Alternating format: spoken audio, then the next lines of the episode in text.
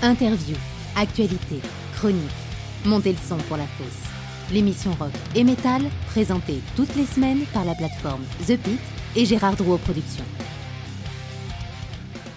Bonjour à toutes et à tous, je suis Raphaël Udry et vous écoutez La Fosse, le podcast rock et métal hebdomadaire coproduit par la plateforme SVOD The Pit et Gérard Drouot Productions qui sort chaque jeudi sur Spotify, YouTube, Deezer, the-pit.com et plein d'autres services de podcast. Vous cherchez La Fosse saison 2.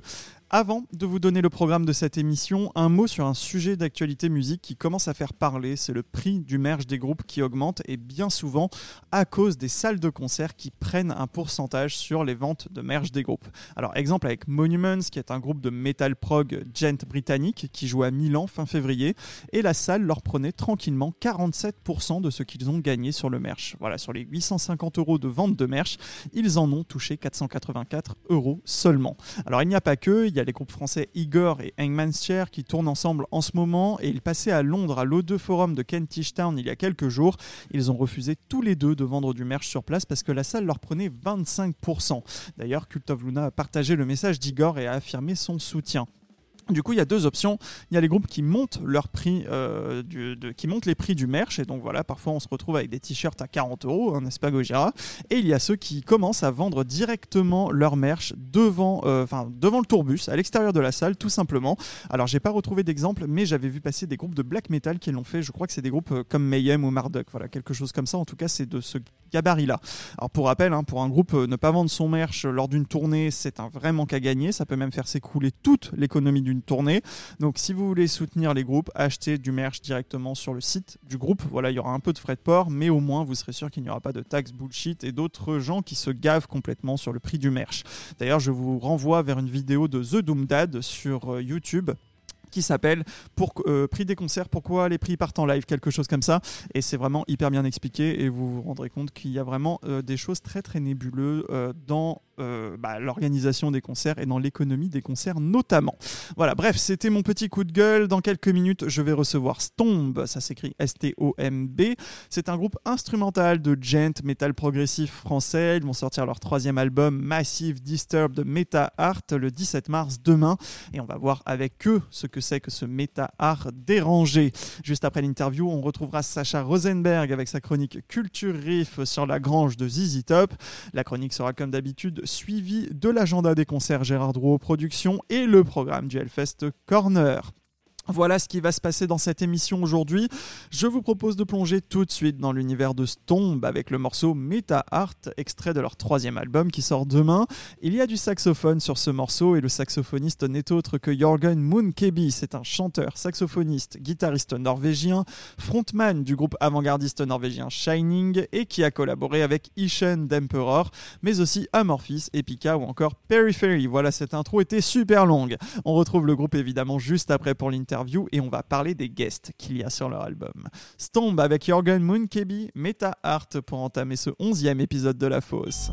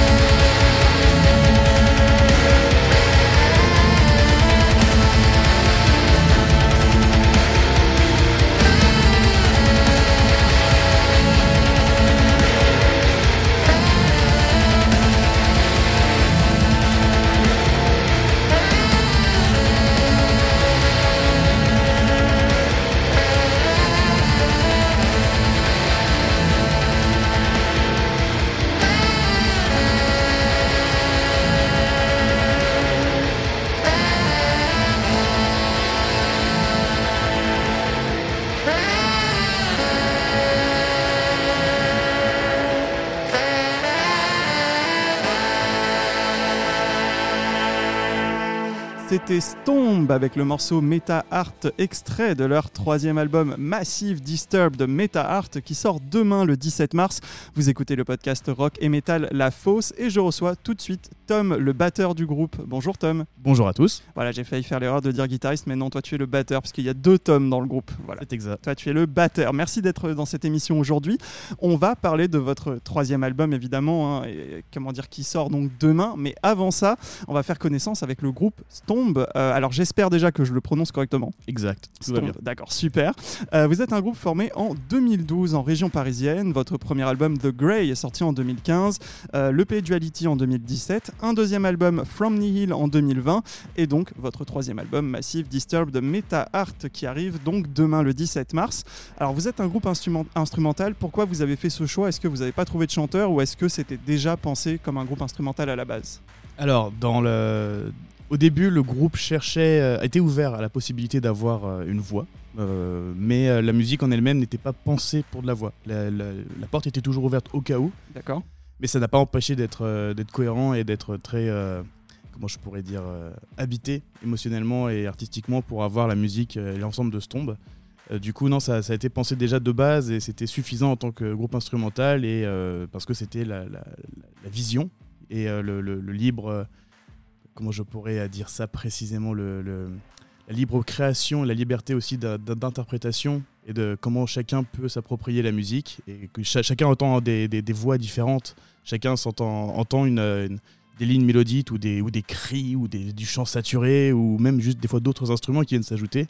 Et c'est pour euh, ça, ça nous, a aussi donné une idée directionnelle pour ce troisième album où on a ouvert nos portes de collaboration avec euh, des, instruments aussi bien aussi bien classiques dans ce style de musique là. Donc on a eu Quentin Godet à la guitare, on a eu Jorgen qui nous a fait euh, du saxophone, mais il s'est approprié le titre. On lui a rien dit de faire. On lui a juste est-ce que ça te tente? Il est revenu avec mais tout le morceau interprété à sa manière. C'était incroyable.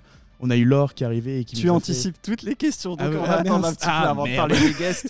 voilà, bon, évidemment, ça- ça allait arriver juste après. Bon, Évident, mais c'est vrai que c'est la, la musique en elle-même. euh, Dans ce tombe, au, au tout départ, ça a été vraiment pensée instrumentale, avec une porte qui ne s'est jamais fermée, mais qui n'était pas forcément ouverte que à la voix. Ok. Voilà. Oui, oui, ça peut être aussi d'autres instruments, puisque Exactement. tu parlais du saxophone de Jorgen Munkeby, donc on va en reparler un petit peu tout à l'heure. Bah, la mélodie, elle est pensée comme, comme une mélodie de chant, en fait, en quelque, Exactement, en quelque sorte. Donc même si vous êtes un groupe instrumental, euh, tous vos albums ont toujours eu donc des, des concepts, des thèmes. Euh, par exemple, c'était la psyché humaine sur le Duality. Euh, From Nihil, votre album de 2020, c'est un concept album sur le chaos cosmique et l'insignifiante place de l'homme dans l'univers. C'est En-. En, gros, voilà, comment vous êtes lancé dans ces thèmes qui sont très profonds, très sérieux? Est-ce que vous êtes tous raccords sur ces thèmes-là Est-ce que vous pensez tous la musique euh, comme un seul homme euh, par rapport à ces thèmes-là? Enfin voilà, comment c'est quoi un peu votre univers Ouais, on marche un peu comme une, euh, comme une petite boîte, on va dire. C'est qu'on a chacun des pôles qui, qui font une complémentarité. C'est que par exemple, toute la direction artistique, elle est gérée par notre bassiste, qui s'appelle. Alex. Et, euh, et lui, qui est très. euh, il est extra sensible, vraiment. Il a une, une sensibilité et il a une manière d'interpréter les émotions et les images qui va. euh, Enfin, sur les précédents albums, il a d'abord raccordé des émotions à des compositions, à des, à des maquettes qui étaient faites par Aurélien, qui s'occupe de tout ce qui est composition. Aurélien est euh, donc le dernier guitariste, je oui, crois, du groupe. ça, Exactement, ouais. oui. Aurélien le guitariste. Et euh, donc du coup, sur les, sur les précédents albums, c'était Aurélien qui proposait des compositions et Alex qui venait, venait polir tout ça et, lui do- et donner tout ça un sens et une direction et un fil rouge. Donc qui donnait un une direction d'un album. Là, sur cet album, ça a été l'inverse qui s'était fait. Euh, qui a été fait, pardon. Oui, le français, c'est vraiment Oh, c'est nul. pas grave. Donc sur cet album, c'est euh, quelque chose de, de totalement différent qui a été fait. C'est que d'abord le concept est venu avant même la composition. Donc du coup, la direction artistique et, la- et le fil rouge étaient venus comme un storyboard. Et ensuite, les, la composition a déjà commencé dans une forme de cohérence et dans une forme de tout. Et donc du coup, Massive Disturbed Meta Art représente une forme de chamanisme moderne, de, de- de transhumanisme à travers, euh, à travers l'altération euh, chimique ou euh, spirituelle de, de- l'homme. C'est ce que j'allais dire, c'est que du coup tu parlais du concept. Donc c'est euh, le concept du voyage spirituel et mystique, l'utilisation de psychotropes en gros pour atteindre un état de transe, voilà, et notamment donc un état de conscience altéré pour transcender la condition humaine. Voilà le thème un peu du massif Disturb Meta. Exactement. Et si on reprend les initiales de l'album, ça fait MDMA. Oh, je, n'avais même pas remarqué. J'avais même pas remarqué. Bah, d'ailleurs, ma question, c'est est-ce que vous avez vous-même consommé des psychotropes pour écrire cet album? Alors, Alex a eu un passif. La, police n'écoute pas cette émission, je précise. négatif. Euh, non, non, c'est vrai que c'est pour ça qu'en termes de direction artistique, euh, Alex euh, est, est le plus sage d'entre nous, le plus, euh, euh, le plus expérimenté et le plus âgé aussi d'entre nous. Donc il arrive avec une forme de, de druide. de druide. il arrive comme un, comme un panoramix euh, cosmique qui a vu des choses, qui a, qui, qui- qui a touché Dieu d'une certaine manière et qui, qui veut mettre ça en musique. D'accord. Et donc, du coup, il, il, a- il veut, euh, il veut euh, sans pour autant pousser les gens à, à se mettre dans des états qui- qui- qu'il a pu connaître, on, a, on a voulu retranscrire des, des- une li- une liberté d'interprétation de lâcher prise semblable à, à ces, à- à ces états altérés. Ok. Euh, on va peut-être commencer par là aussi. C'est quoi le méta art Puisque du coup, le, nom de votre album pourrait se traduire par euh, du méta art très dérangé, ou en tout cas du, du méta art massif et dérangé. Donc, euh, c'est quoi du méta art déjà à la base? Alors, on peut, on pourrait, on pourrait l'expliquer d'une manière où euh, c'est l'alternatif poussé à son paroxysme. C'est, on peut, euh, on peut arriver à la- le méta comme on attend de méta Facebook. Méta, Mm. ça, ça n'a rien à voir avec ça. C'est que sortir de la méta, c'est sortir des codes et, et en fait, au final, faire plus qu'un avec ses ressentis, se reconnecter à soi-même et avec ses émotions et ne pas chercher forcément à essayer de convaincre, mais être, su- euh, être juste au moins être euh, vrai envers soi-même à un point où on peut l'exprimer physiquement, où il y a un résultat. Ça peut être de la peinture, ça peut être de la musique, ça peut être du chant, ça peut être de la danse, ça peut être n'importe quel type de forme d'art. Quand il est méta à un point où les autres vont dire Waouh, mais il est chelou ce gars-là. Vraiment, c'est, Il sort Ça- du lot. ça, ça ne parle qu'à lui-même. Ok. Et c'est au final, c'est poussé, c'est c'est vra- c'est vraiment transcender l'art à un point où, qu'il y ait un public ou pas, ça n'a pas d'importance parce que c'est une nécessité de, de, de, de- de bien-être, c'est une nécessité de, sortir des codes de- et, des- et du, et du moule. De la société pour s'affirmer, pour être soi, c'est pour être voilà, pour, ouais. pour être libre. Voilà. Ok, ouais, je m'attendais pas du tout effectivement à ce genre de- de- d'explication. Euh, J'imagine que le morceau Meta Art qu'on a écouté tout à l'heure résume un peu tout ça, puisque c'est un peu celui-là qui donne son, son nom à l'album. Euh, comment la collaboration s'est faite avec donc Jorgen Munkeby dont tu parlais tout à l'heure Euh, Je rappelle, bon, je l'ai dit en début d'émission, mais voilà, il est chanteur, saxophoniste, guitariste norvégien, frontman du groupe avant-gardiste norvégien Shining, et il a collaboré avec des groupes comme Ishan, Amorphis, Epica ou encore Periphery. Voilà, comment la collab s'est faite avec lui? Et maintenant, se tombe. et maintenant, on se tombe absolument à côté de tout ce beau CV euh, que je viens de citer. Et encore, il y en a plein d'autres. hein. Ah oui, oui. Ouais. Le CV n'est plus à relire. Mais euh, oui, oui, ça commence à- au début, on ne pensait pas qu'il allait nous répondre. On, euh, on pensait à lui directement parce que le- quand on a pensé Meta Art, on a pensé à un jeu de séduction entre, euh, entre le, le- le désir de l'art et l'interprète de l'art. Donc. Du coup, une, séduction de, par exemple, là sur le clip qu'on a pu sortir, c'était autour d'un peintre qui commence à avoir des visions et qui est dérangé par la, toile qui l'appelle, qui l'invite. Et donc, du coup, il y, a une y a une relation qui se fait entre le médium et, le créateur. Et donc, du coup, ou même le médium a besoin de son créateur et vice-versa, qu'il y ait une relation, qui, une fusion qui se fait, au final, le, résultat n'est plus, euh, plus le peintre qui peint sur le, sur le médium, c'est une fusion complète entre l'art et l'artiste. Et donc, du coup, c'est pour donner ce- cette vision-là qu'on a donné un peu le postulat de base à Jorgen, qui a dû sûrement. Il nous a dit que c'était, euh, ça lui parlait totalement, donc il doit être vraiment, très sensible à ce genre de sensibilité. Effectivement. Et, euh, et du coup, le- le- la question qu'il nous posait, euh, qui était totalement au final hors propos par rapport au sujet de, de Meta Art et même du- de l'album lui-même, est-ce que, vous voulez, est-ce que vous avez quelque chose déjà en tête Alors que notre collaboration, quand on l'a pensé, on va pas. Non, non. T'as le sujet, s'il te parle, tu l'interprètes à ta manière, t'as aucun code, tu fais ton Meta Art. Ok. Donc au final, tu. tu Il avait totale carte blanche euh, là-dessus. c'est, euh, c'était même quelque chose qui, qui était ultra important pour nous. C'est euh, s'il euh, s'il n'y a pas de liberté, c'est juste une commande. Hmm. Et on veut pas aller, on veut pas faire de la commande, on veut pas faire du simple guess, on va faire de la vraie collaboration artistique. Donc il s'est est- totalement interprété. euh, Exactement, et- et- Il a totalement interprété comment dire ça. Bah, la, la piste que vous lui avez envoyée, parce que j'imagine que ça s'est fait à distance. Donc, euh, Oui, oui, oui, oui, oui, quand même. La planète, la pauvre. Envoyer des pistes en avion. et du coup, effectivement, c'est assez surprenant bah, de le voir comme ça, un groupe français. euh, Pas encore très connu, mais je veux dire, voilà, troisième album, boum, euh, bonne, Ah bonne, oui, bonne c'est- collaboration. Ça, ça a dû bien le brancher, effectivement, cette, euh, ce Ah oui, il a, il a, enfin le, la thématique, la liberté et, euh, et le fait qu'on voulait vraiment avoir sa patte et pas lui en tant que membre de groupe.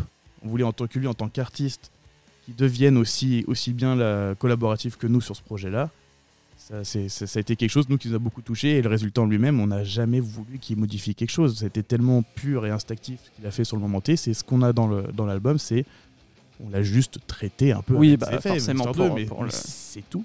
Pour l'har- l'harmoniser avec le reste évidemment de, votre son.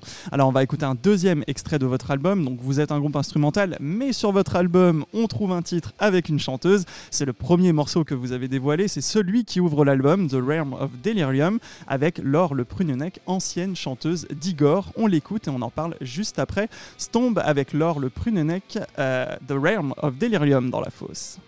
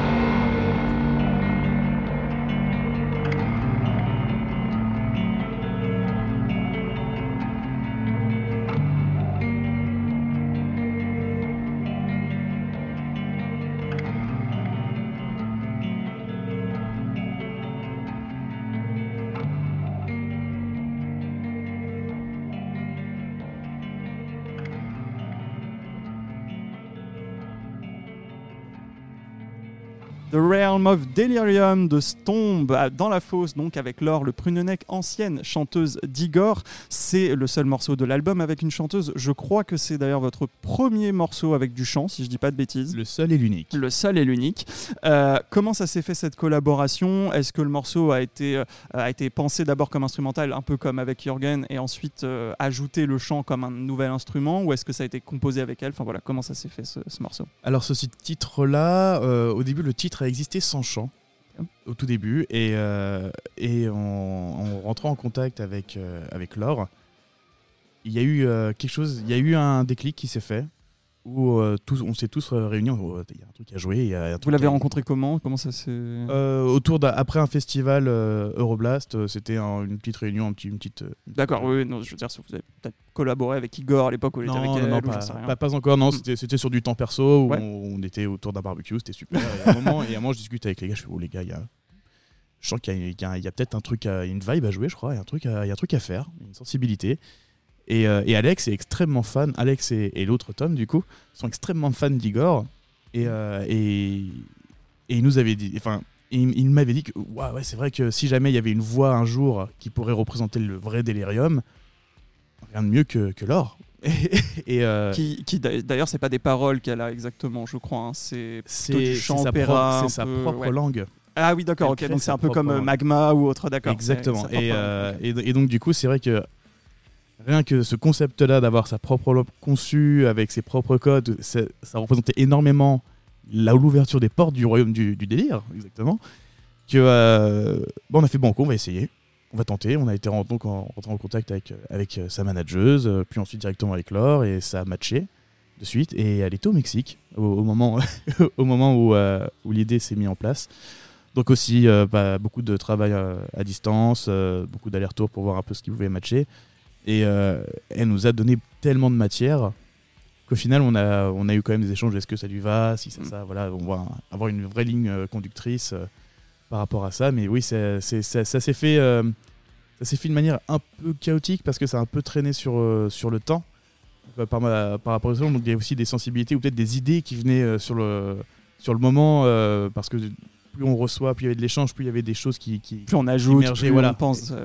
Et donc du coup, on a, on est, il y a un moment où on s'est dit oh là là, faut qu'on arrête là, sinon ça va être infini, c'est pas possible. Et donc du coup, sinon faut faire un album. Voilà, sinon il faut faire un album qui, qui fait un seul titre d'une heure. Ah bah voilà, ça, a déjà été fait hein, dans le metal prog. ouais, mais là c'est un peu du métaprog. Métaprog, absolument. voilà, tout est lié. Alors vous avez dit dans une interview en 2016 que euh, voilà quelques collaborations avec des chanteurs vous plairaient beaucoup.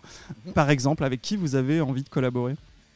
Je pense la, la, là où la porte reste ouverte, c'est que euh, qu'importe le style de chant, qu'importe euh, le background du, chanteur ou de la chanteuse qui voudrait s'essayer, c'était euh, avant tout la, la, la, main mise sur l'artistique et la participation vraiment à 100%. C'est pas juste du guest, ou juste coller sa voix sur, euh, sur un titre qui est déjà sorti. C'est ce qu'on disait tout à l'heure, c'est voilà, interpréter, peu importe si c'est du chant, parce que là je parlais de chanteur, mais c'est vrai que ça peut être n'importe quel autre bien instrument. Sûr, bien sûr. Mais voilà, interpréter à sa manière, euh, se mhm. poser sur, sur votre musique. Et c'est vrai qu'on on a, on est quand même pas mal de fois la question, euh, que ce soit en festival ou même en interview, c'est est-ce que c'est voulu d'être instrumental? Oui. Est-ce qu'on a un jour voulu? Est-ce que ça nous a manqué un jour? Forcément non. Est-ce que ça nous tenterait un jour d'avoir des collaborations? Effectivement, oui. Mais est-ce que que de la voix pas forcément, évidemment, mais c'est ce qui est encore plus intéressant dans, dans, le concept même de la musique, c'est qu'il faut se l'accaparer et se l'interpréter à sa manière et offrir quelque chose où ça fusionne les deux ADN. C'est que si on fait juste euh, de la démonstration technique ou artistique euh, sur quelque chose qui est déjà fini, bah oui, c'est un, guest cover, c'est juste une cover. Et on, on, est, on est par exemple ouvert, on, on est, on est d'accord de base de, de laisser euh, ces, ces, gens s'exprimer à travers. Euh, ces artistes, des artistes, mhm. pas des gens. Oui, bien sûr. ces, artistes s'exprimer sur quelque chose de, de, fini, qui veulent réinterpréter la chose, qui font une cover à leur manière, euh, que ce soit la guitare, la batterie, la basse, ou qui rapportent des instruments en plus pour enrichir à, leur manière, parce qu'ils ont une sensibilité, ça, ça leur apparaît sur un moment T. C'est super. S'il si, si y a des, artistes qui veulent, euh, qui veulent s'essayer à collaborer sur des titres, des futures compositions, ou qui veulent même faire euh, co, euh, une direction artistique sur quelque chose, c'est quelque chose qui nous botte de base, parce que c'est là où est l'ADN, entre guillemets, de Stone, c'est autour du ressenti et autour de la création Et de euh, l'individualité de, de chacun. C'est ça. la- Bah, la- L'appel est lancé en tout cas, voilà. Donc si jamais il y a des Exactement. artistes qui veulent vous contacter. euh, Exactement. Et le truc, c'est ouais, c'est l'individualité. Ce mot est un peu chiant, je trouve, parce qu'il est euh, parce que nous, en tant que musiciens individuellement, on, on- on est sur un ego zéro. Ce qui est le plus important, c'est l'entité. Oui. C'est ce que je voulais dire évidemment. C'est la ça. personnalité individuelle des gens. Voilà, C'est ça, c'est- plutôt ça. C'est ce côté un peu. euh, ça, ça, ça va chercher et rassembler. Et ça va être toujours euh, une, seule, et- une seule et même euh, comment dire, entité qui va collaborer sur quelque chose. c'est vraiment cet état d'esprit-là que, Mm. Sur quoi nous on s'attache en tant que Stomp. en tant que stand. Alors on va revenir un petit peu à la genèse de cet album. Euh, vous n'avez pas pu vraiment défendre le précédent qui est sorti en 2020. Enfin voilà, on va pas rappeler aux Ouais. gens ce qui est- ce qui s'est passé. Est-ce que justement vous vous êtes dit bon bah plutôt que de tourner deux ans plus tard sur le sur l'album qui, qui va avoir déjà deux ans, voilà autant en faire un nouveau. Enfin voilà, est-ce que ça avait commencé avant à l'inverse ou pas? Alors, euh, l'idée est arrivée à partir de la frustration aussi de, de- de l'impossibilité de défendre euh, ce, ce- ce bébé qui, où on s'est donné vraiment à fond dedans. From Nihil, From ça- Nihil, du coup, ouais, ouais. Fro- From Nihil a été vraiment, euh, vraiment quelque chose qui, où on était vraiment impatient de défendre. C'était vraiment une, une sacrée douleur de ne pas pouvoir, euh, parce qu'il y avait quand même de sacrées opportunités, des choses qui commençaient à se préparer. tout- on était vraiment, mais C'est un coup d'épée direct. ouais. C'est ça. Et, et avec les événements personnels et globaux et mondiaux qui sont passés aussi dans, le, dans, le monde entier et sur, aussi sur la sphère perso, il y a eu euh, des moments où euh, c'était soit on, on se réfugiait autour de la musique et on se laissait pas abattre, ou euh, soit on finissait dans une dépression Mm. euh, où on ne sait pas où on serait arrivé au bout d'un moment. Quoi. Mais euh, ce Donc qui vous êtes un peu jeté là-dedans en disant bah voilà autant. bah ça, travailler. ça- ça a été, ça a été quelque chose, euh, ça a été quelque chose où on a- on n'avait pas forcément le choix parce que sinon on aurait été dans l'attente et on serait usé, euh, se serait érodé juste dans l'attente à pas bouger et, euh, et au final on aurait juste perdu le goût de, de, de, de- faire de la musique, de faire de la musique, de, bien de- faire marcher nos, nos méninges et, et on avait tellement de ressentis qui étaient, euh, qui étaient inconnus à, à ce moment-là parce que la première fois où on, par exemple on se, on se faisait confiner, on était livré à nous-mêmes, donc c'était une sorte d'introspection forcée et qu'on était tous, bah, on pouvait plus se rassembler. Oui. Donc du coup il y a aussi des, des déménagements qui, qui ont été faits, donc du coup il y avait aussi euh, cette, cette coupure physique qui nous, euh, qui, qui nous avait cassé un peu euh, dans notre rythme d'osmose, de création, et donc du coup de rituel qui, qui, qui- qui se crée autour de ça. Et du coup, on, on- on s'est découvert à utiliser euh, Zoom juste pour se dire bonjour. Quoi. Ouais, ouais, Et, absolument. euh, Et, à, et à parler de, de, de- de commencer à créer des projets et tout ça, mais ça, ça, ça donnait une, une ambiance qui était plus euh, bureautique Bah, chose. donc, euh, malheureusement, bah oui, oui, Mais, d'un certain côté, heureusement qu'on a eu ça. Ouais, heureusement qu'il y avait ça, oui. Fait- Heureusement qu'on l'a quand même vécu à l'heure d'Internet, ça. C'est vrai. Et, euh, et, et donc, du coup, quand on a commencé à réfléchir autour de, de, de- de MDMA,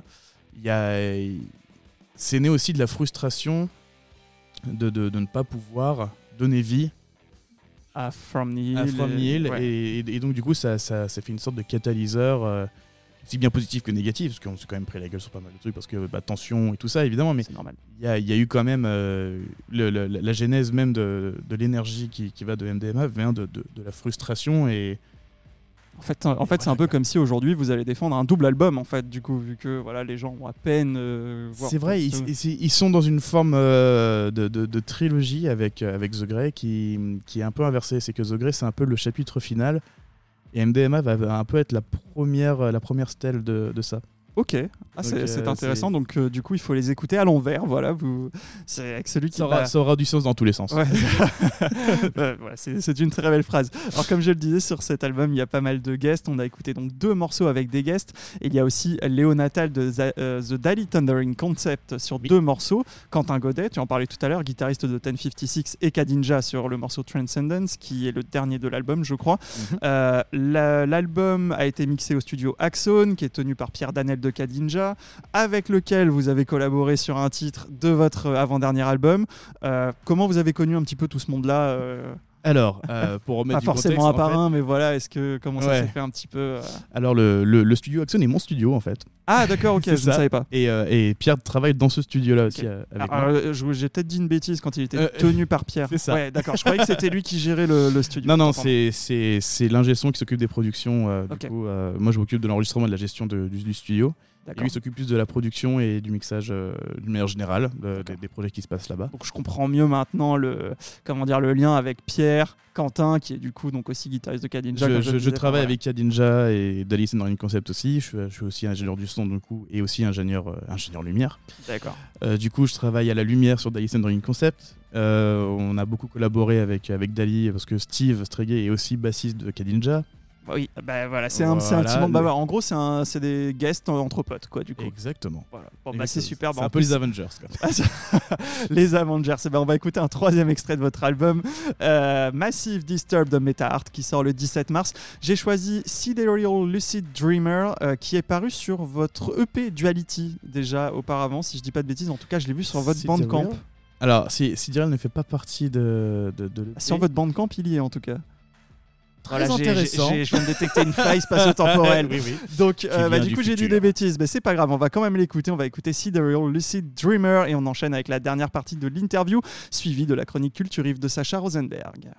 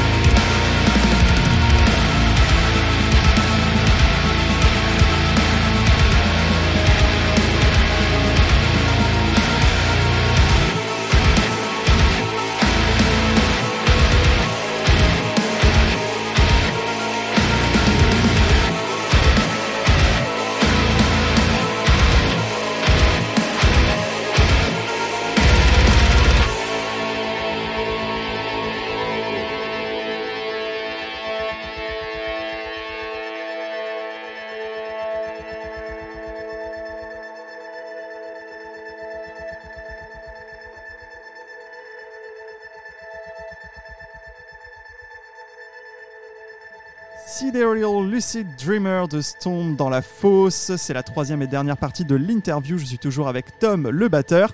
Euh, donc, il, euh, donc, il est disponible sur Bandcamp, certes, mais du coup, c'est une erreur, visiblement, ce morceau. Donc, c'est quoi l'histoire de ce morceau qui figure sur euh, Massive Disturb de Meta Art? Alors, sur. Alors, l'histoire de Bandcamp, je ne sais pas.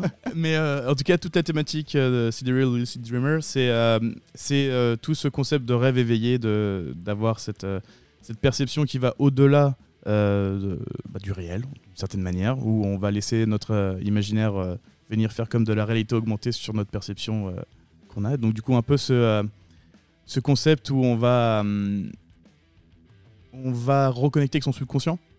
Donc faire face aussi bien à ses peurs que ses ambitions, que ses émerveillements, que ces choses qu'on enfouit dans notre on dire, dans, le, dans, notre, euh, dans notre angle mort. Un fond de notre cerveau. Voilà, c'est ça, pour euh, éviter un jour de devoir le ressortir. Euh, voilà, c'est notre antithèse. Mm.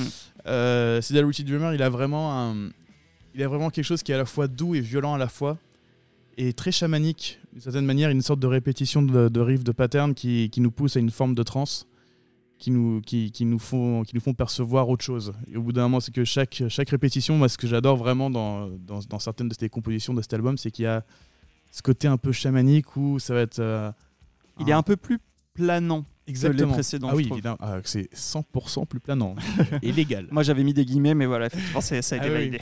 Et c'est qu'il y a vraiment ce côté où, euh, quand on va sur une percussion qui, qui, qui, qui, va nous euh, qui va se répéter d'une certaine manière on va porter une, attention à un certain détail un petit truc qui va se rajouter ah notre perception vient de mm. changer un peu on va attacher une attention en plus en plus et ça va juste évoluer évoluer alors qu'au final on a, ça se trouve on a passé trois minutes à être dans la même boucle. Hmm. Mais sauf qu'il y a une progression qui va avancer avec ces trois minutes-là, mais au final, on va arriver où, quand ça recommence, et eh ben, on se rend compte que c'était là depuis le début. C'est à moitié inconscient, effectivement. et, c'est vraiment quelque chose qui est très fort dans cet album-là, c'est qu'on euh, on a des, des cycles hmm. qui, qui, nous amènent dans une forme de trance, un peu à l'époque comme, euh, comme Meshuga faisait aussi. Euh, avec C'est euh, difficile de pas, ah de pas voir les, les, liens, effectivement. Grand, grand respect. ah mon dieu. Mais euh, c'est vrai qu'il y, a vraiment ce côté où là, ça, ça, ça, peut rendre soit fou ou soit illuminé la frontière est quand même C'est vrai, après ça dépend de, où est de quel sens on est. C'est que pas faux. c'est soit on voit quelqu'un qui devient fou, soit une personne qui, qui est éliminée qui voit tout le monde beau. quoi. c'est pas faux. Alors du coup, tu, tu parlais effectivement de ça. Est-ce que c'est plus facile de composer des morceaux instrumentaux puisque du coup vous n'avez pas à vous préoccuper du chant Ou alors est-ce que c'est plus dur parce que le public va vraiment prêter attention à chaque, euh, à la moindre petite différence de musique, à la moindre petite euh, mélodie ajoutée qui arrive, etc. Qui est parfois la musique atténuée par la présence du chant? Hmm. Est-ce que du coup c'est plus dur ou moins dur? Euh, En fait, c'est un, un, challenge qui est, qui, est différent parce que du coup, c'est pour ça qu'on travaille aussi comme une forme de petite boîte avec plein de pôles. C'est que euh, la direction artistique va donner du coup le concept, où Aurélien va du coup composer autour de ça. Et donc, euh, Aurélien et Alex ont travaillé de très fortes liaisons pour avoir vraiment quelque chose qui soit de base cohérent et qui tienne le coup. Ensuite, moi, je vais travailler sur la partie studio et arrangement, donc du coup, tout ce qui est bah, structure, proposition d'arrangement de batterie, enregistrement et mixage. Et on a l'autre Tom, du coup, Tom Bonetto, qui lui va se, va se prendre et va s'accaparer tout l'aspect visuel pour guider aussi bien la lecture et l'interprétation. Visuel euh, au niveau du clip ou au niveau des pochettes ou les deux? Les deux. Les deux. Euh, du coup, on, c'est, il, va être en, par exemple sur euh, la, pochette qui a été faite par Nathan Glover. Il va, on, va tout de suite donner un cadre avec vraiment des choses qui nous tiennent à cœur, des symboliques qui nous tiennent à cœur. Ou si on va chercher un peu vraiment, si on, en écoutant la musique, on regarde la pochette, bah, il peut avoir un lien qui peut se faire. Euh, mais par contre, nous, quand on fait un concert, par exemple, on a un cinquième musicien sur scène qui est la vidéo. Ah, vous diffusez des vidéos pendant C'est c'est euh, euh, pour nous une condition requise pour nos concerts parce que sans chant, la prestation scénique, nous, on s'en fout de nous voir en tant qu'individu. Si on pouvait avoir juste une énorme vidéo, un ciné-concert et que nous, on soit en contre-jour et qu'on voit juste des silhouettes jouer de la musique, c'est pour nous la, la, vision la plus pure de, ce que devrait être Stomb. de ce que devrait être Et, euh, et, donc du coup toutes les vidéos euh, sont synchronisées avec le, avec le concert, donc du coup euh, on est tous sur un backing track avec du clic et tout ça. Bien sûr. Mais c'est vrai qu'on a aussi donc, une dimension qui va être aussi sur, sur la lumière. Du coup la lumière qui est aussi synchronisée aussi bien avec la vidéo qu'avec la musique et tout ça. Donc du coup pour avoir une expérience, de guider et que chaque facteur ne soit pas laissé au hasard, pour avoir l'expérience et l'intention qui adhèrent aussi bien depuis le début dans la direction artistique que sur le résultat final avec l'album et la version euh, expérience dans le, dans, dans le concert. Donc du coup, c'est... euh, c'est euh, Ça donne envie d'aller voir un de vos concerts en tout cas. ah bah je, je suis ravi. Mais c'est- vrai que la particularité de Stomp, c'est que oui, c'est pas évident du coup de composer avec, avec, avec, avec, sans- avec l'absence de chant, donc avec, avec vraiment du texte pour guider. Mais par contre, on, peut, on, on lâche un poème, soit avant la sortie de, de chaque titre, soit par rapport au concept de l'album. Mm. Dans chaque album, à l'intérieur, il y a un poème. Euh, dans chaque titre, même dans les précédents albums, il y a toujours eu quelque chose, un texte qui a été qui est originalement écrit par, euh, par euh, Alex, du coup. Qui donne un peu, j'imagine, qui met dans, voilà, qui met le ton, qui, qui- Exactement. pour l'album. ouais. Si on regarde Star Wars sans le texte jaune avant, ça- on comprend rien. Oui, ah oui, absolument. un, Ça- c'est un peu la même, la, la- la même chose, mais pour la musique. Ok. Alors, euh, est-ce que c'est plus dur euh, pour faire écouter aux gens, pour faire découvrir aux gens un groupe instrumental? Parce qu'il y a beaucoup de gens, voilà, qui se fixent beaucoup. Ah, ce chanteur, je l'adore, et voilà, Bah, à vrai pas dire, forcément attention. à vrai mais- dire, non. Euh, je pense même qu'il y a une sorte de facilité parce qu'il y a quelque chose qui bloque socialement avec des gens qui sont assez ouverts musicalement, c'est le chant saturé. Oui. Et c'est vrai que quand on fait écouter euh, de la musique, euh, même avec, des, avec un kilo d'ampli, des trucs saturés partout et tout ça, mais à partir du moment où il n'y a pas la violence du chant, où ils ne perçoivent pas quelque chose de souffrance, entre guillemets, où le mec il a cervelle à la gorge à chanter comme ça, ils, ils entendent juste la musique, bah c'est beaucoup plus accessible parce que ça va tout de suite les ramener à une sorte, euh, une forme de, de- de musique un peu alternative, comme euh, de, de l'électro un peu hardcore, tout ça, où ils vont écouter des, des basses ultra saturées, de la dubstep et, Et tout des ça. boucles en plus. Exactement, donc, euh, on exactement. Et donc du coup, je trouve qu'il y a une sorte d'accessibilité où on dire ah bah c'est une sorte, euh, une sorte de musique un peu hardcore, mais un peu électro hardcore, mais avec des vrais instruments. Ça se tient. Ouais, oui, c'est pas un faux. peu, c'est pas faux. Enfin, dire, je vais, je vais pas leur retirer cette, cette sensation-là, c'est la leur et c'est vrai. Ouais. Et du coup, je trouve qu'il y a une sorte de curiosité et même de- d'accessibilité qui vient du fait qu'il n'y a pas de chant. Et euh, c'est vrai que pour les aficionados, vraiment qui sont euh, les vrais metalheads et tout ça, qui sont vraiment à fond là-dessus, qui sont très rattachés à, des, identités sonores dues à des chanteurs ou des chanteuses et tout ça, bah ils peuvent être en mode bon bah c'est bon c'est un peu chiant euh, tout le relou euh, son chanteur ou euh, ouais bon bah, c'est pas grave c'est on c'est pas pour eux qu'on fait ça non plus Bien sûr. on- à partir du moment où nous on est là, on est content de notre truc et on, est, on a mis nos émotions dedans et qu'on l'écoute, on retrouve les émotions dans lesquelles on était dedans, le travail est fait. Et après la sensibilité, on n'a aucun, on n'a aucun pouvoir sur ça. Chacun est libre de, de son ressenti et de on n'est pas là pour changer, euh, changer quoi que ce soit. On est juste là si on, si on peut apporter une expérience qui peut être euh, aussi bien euh, accessible pour des gens qui ne font pas partie de ce milieu-là musical de base. Et bah tant mieux. Oui, parce que magnifique. c'est vrai, c'est vrai que dans le métal, bon, on est quand même assez habitué soit aux instrumentaux euh, sur les albums, soit carrément groupes instrumentaux. Voilà, il y a pas mal de groupes connus, Animals as Leaders, Polyphia qui cartonne en ce moment, qui est aussi instrumental. Dans la scène stoner doom post-metal que j'adore, il y en a énormément. Russian Circles, Earthless, My Sleeping Karma, God is an Astronaut, of No Light pour des Français. Euh, il y a toujours eu des guitaristes à la Joe Satriani aussi qui font aussi Ah bah des, oui, des oui. gros solos. Enfin voilà, on est quand même assez habitué aussi à écouter euh, de, de l'instrumental. Euh, Est-ce que ça a été un plus dur pour trouver un label? Euh, D'ailleurs, voilà, comment vous êtes arrivé sur, sur Clonosphère euh? Alors on a toujours été euh, autoproduit Ok. Et depuis, euh, depuis le début parce que pour la liberté artistique avant tout. Mhm. Euh, liberté artistique, liberté d'avoir le parce qu'on on veut être garant du résultat final aussi bien sur le support vidéo que sur le support physique, que sur le t-shirt, que enfin vraiment sur n'importe quoi. À partir du moment où ça va dans la direction artistique, il faut qu'on soit cohérent. On on s'est rapproché de la clonosphère sur la partie promo après que l'album soit prêt. Ok. Euh, pour euh, ils ont ils ont ils ont écouté l'album et ils ont eu foi en, en notre ils ont en- beaucoup de groupes, de groupes prog aussi, enfin évidemment évidemment notamment, et puis plein d'autres. hein, évidemment mais c'est vrai qu'ils ils ont fait un acte de foi avec nous qui, et ils nous ils nous donnent une entière euh, une entière Confiance, liberté une confiance sur ça et ils voient enfin ils voient qu'on est quand même sur le troisième album on n'est pas on, Il y a un on- concept derrière. voilà c'est ça c'est que le, le- le groupe a déjà 10 ans d'existence c'est pas c'est pas on n'est pas là pour nous faire tenir la main allez bah maintenant vous allez faire ce, ce type de clip ce type de musique Et non ils nous, ils nous donnent euh, faites votre chose c'est bien continuez c'est bien et nous on va faire en sorte que ce soit. Entendu. Et bien. Voilà. Et bah voilà, bah pour que ce soit entendu, euh, Et ouais, juste- merci évidemment. Évidemment. Alors pour que ce soit entendu, alors j'ai juste vu un concert qui a été annoncé. Vous allez jouer au Gros Fest, euh, c'est un festival métal à Pau le 15 avril. Ça a été annoncé il y a quelques jours. Est-ce qu'il y a d'autres dates qui vont arriver? Tout est en démarche pour le moment. Donc euh, à partir du moment je vais pas nous donner la poisse en, en- en disant les choses mais les- les- il y a de la démarche qui est en cours. J'espère qu'il y aura de la réponse sous peu, mais oui, oui, il y a les choses commencent à, les informations commencent à naviguer, les demandes aussi, donc on est en train de donc, du coup, d'essayer de mettre ça en place. Dans Ah, nos- Surtout que j'imagine que vous avez hâte de le défendre, puisqu'on en dis- on disait tout à l'heure, From Nihil Ah oui, n'a oui, pas été défendu sur on scène. se gratte les donc, euh, veines, ouais. Voilà, carrément, effectivement. Alors, euh, dans une autre interview, il y a quelque temps, euh, vous envisagiez un Stade de France en 2018 avec vidéoprojection sur la Lune. Alors, c'en est où ce projet? Parce que je ne l'ai pas vu passer en 2018. Euh, Euh, on n'a pas trouvé de vidéoprojecteur assez puissant pour la Lune. Ah, voilà, bah, Mais voilà. c'est toujours là, on est, on est là quoi. Et bah voilà, bon bah c'est super, bah peut-être euh, 2024 alors au Stade de France, tombe au Stade de France avec Allez. un écran géant euh, qui diffuse sur. Allez hop, c'est Vendu. C'est c'est parti. Bah, merci beaucoup, Tom, d'avoir Aucun été avec problème. nous dans cette émission. C'est la fin de cette interview. Et donc, je rappelle, votre troisième album, Massive Disturbed Meta-Art, sort demain le 17 mars. On retrouve tout de suite Sacha Rosenberg avec sa chronique Culture Riff. Vous voulez tout savoir sur les riffs les plus mythiques, leur histoire. Réponse avec Culture Riff de Sacha Rosenberg. La Grange, sorti en 1973 sur l'album Tres Hombres, est le morceau le plus connu de ZZ Top et donc le riff le plus connu du groupe sans aucun doute. Sacha Rosenberg vous raconte tout de suite son histoire. Dans un souci de ne pas être striké, tout extrait musical sera très mal interprété à la bouche. Merci. Eh mais salut les gars, si je vous fais ça, vous reconnaissez?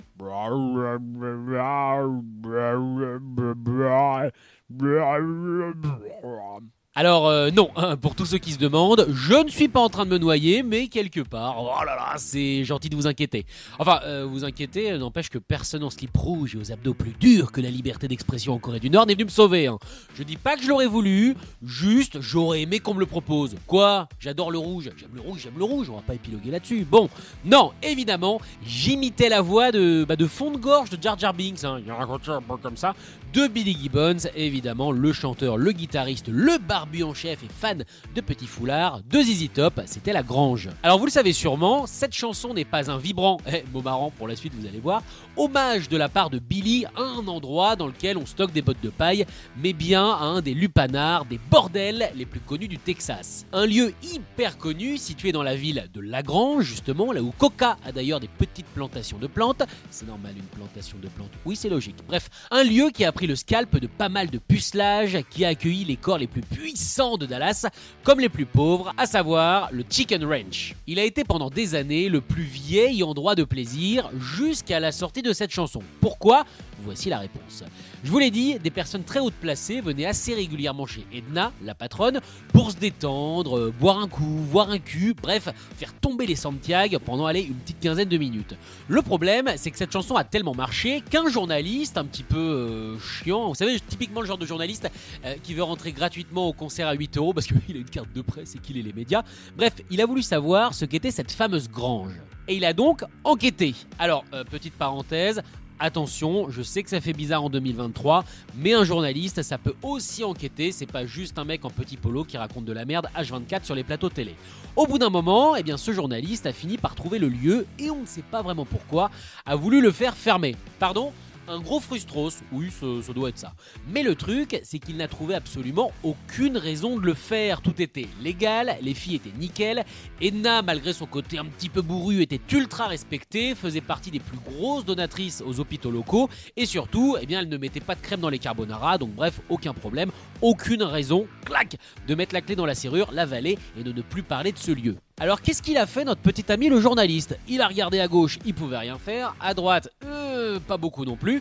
Il s'est donc tourné vers le gouverneur et l'a challengé. Il lui a demandé pourquoi est-ce que ce lieu de débauche ne ferme pas? Pourquoi est-ce qu'il est toujours en activité? Et disons qu'au Texas, dans cet état réaction... Non, parce qu'on va se fâcher. Ah, j'ai- raci- Non, c'est- encore pire.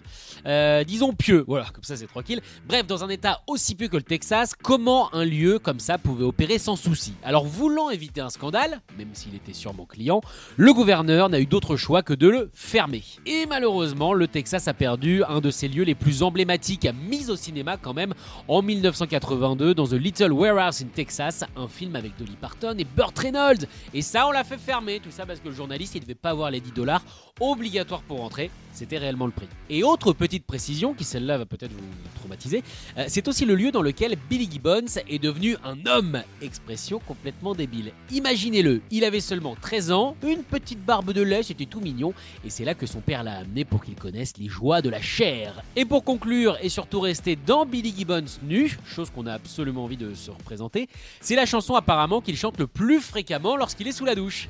D'ailleurs, euh, tant qu'on est hein, dans ce sujet un peu délicat, tu crois qu'il a la même longueur de barbe partout? Ouais. Ah, remarquez, il met des braguettes avec des boutons, donc ça expliquerait quelque part. C'était le Culture Riff de Sacha Rosenberg. La semaine prochaine, c'est Raphaël Penner qui revient avec sa chronique Culture Clip.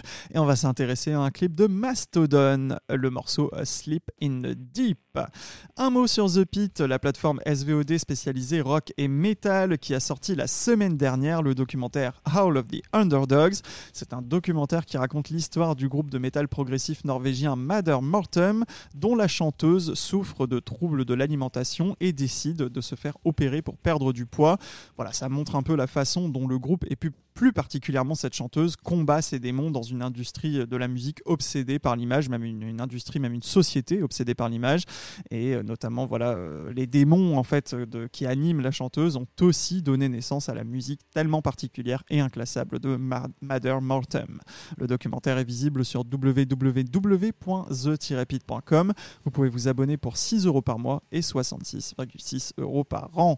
C'est désormais le moment de l'agenda concert Gérard Drouot Productions et le programme du Hellfest Corner. Besoin d'un coup de main pour choisir un concert? Ça tombe bien, c'est l'heure de l'agenda Gérard Drouot Productions. Après leur concert prévu le 17 juin prochain au Hellfest, Porcupine Tree reviendra pour deux autres concerts en France.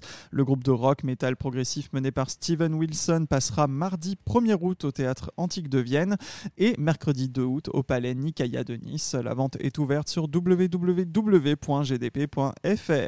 La vente est également ouverte pour Deep Purple qui jouera en France le 2 juillet au Zénith de Toulon et pour Yes, formation culte du rock progressif des années 70 qui jouera l'album Relayer dans son intégralité à la salle Playel à Paris lundi 5 juin. Enfin, en métal progressif, Between the Buried and Me passe en France avec Haken en première partie.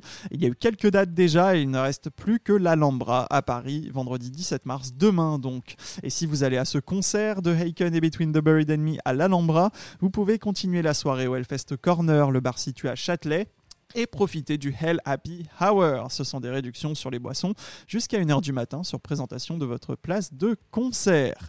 D'ailleurs, du vendredi 17 au dimanche 19 mars, le Hellfest Corner se met à l'heure irlandaise et organise un week-end spécial Saint-Patrick.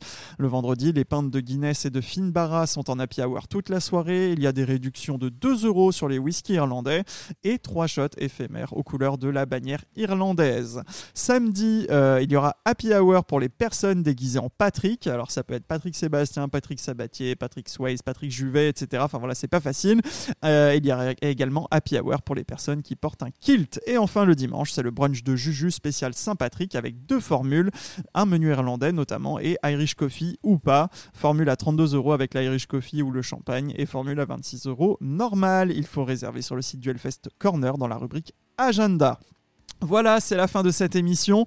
Vous retrouvez les podcasts sur YouTube, Spotify, the Deezer, Samsung Podcast, Apple Podcast, Google Podcast et bien d'autres. Vous cherchez la fausse saison 2. Moi, je vous retrouve euh, bah, jeudi prochain, comme d'habitude, avec l'interview Deep Nose, groupe de post-metal atmosphérique, avant-gardiste, progressif, originaire de Montpellier. Voilà, ça annonce la couleur. Ils ont sorti leur sixième album, Sheol, le 24 février dernier, et vous allez voir, c'est assez grandiose comme groupe. Voilà, je vous donne rendez-vous la semaine prochaine dans la fosse, et je vous souhaite une bonne journée, une bonne soirée, un bon week-end. À la semaine prochaine. Merci d'avoir écouté La Fosse. Retrouvez tous les podcasts sur Spotify, YouTube, Deezer et ThePit.com.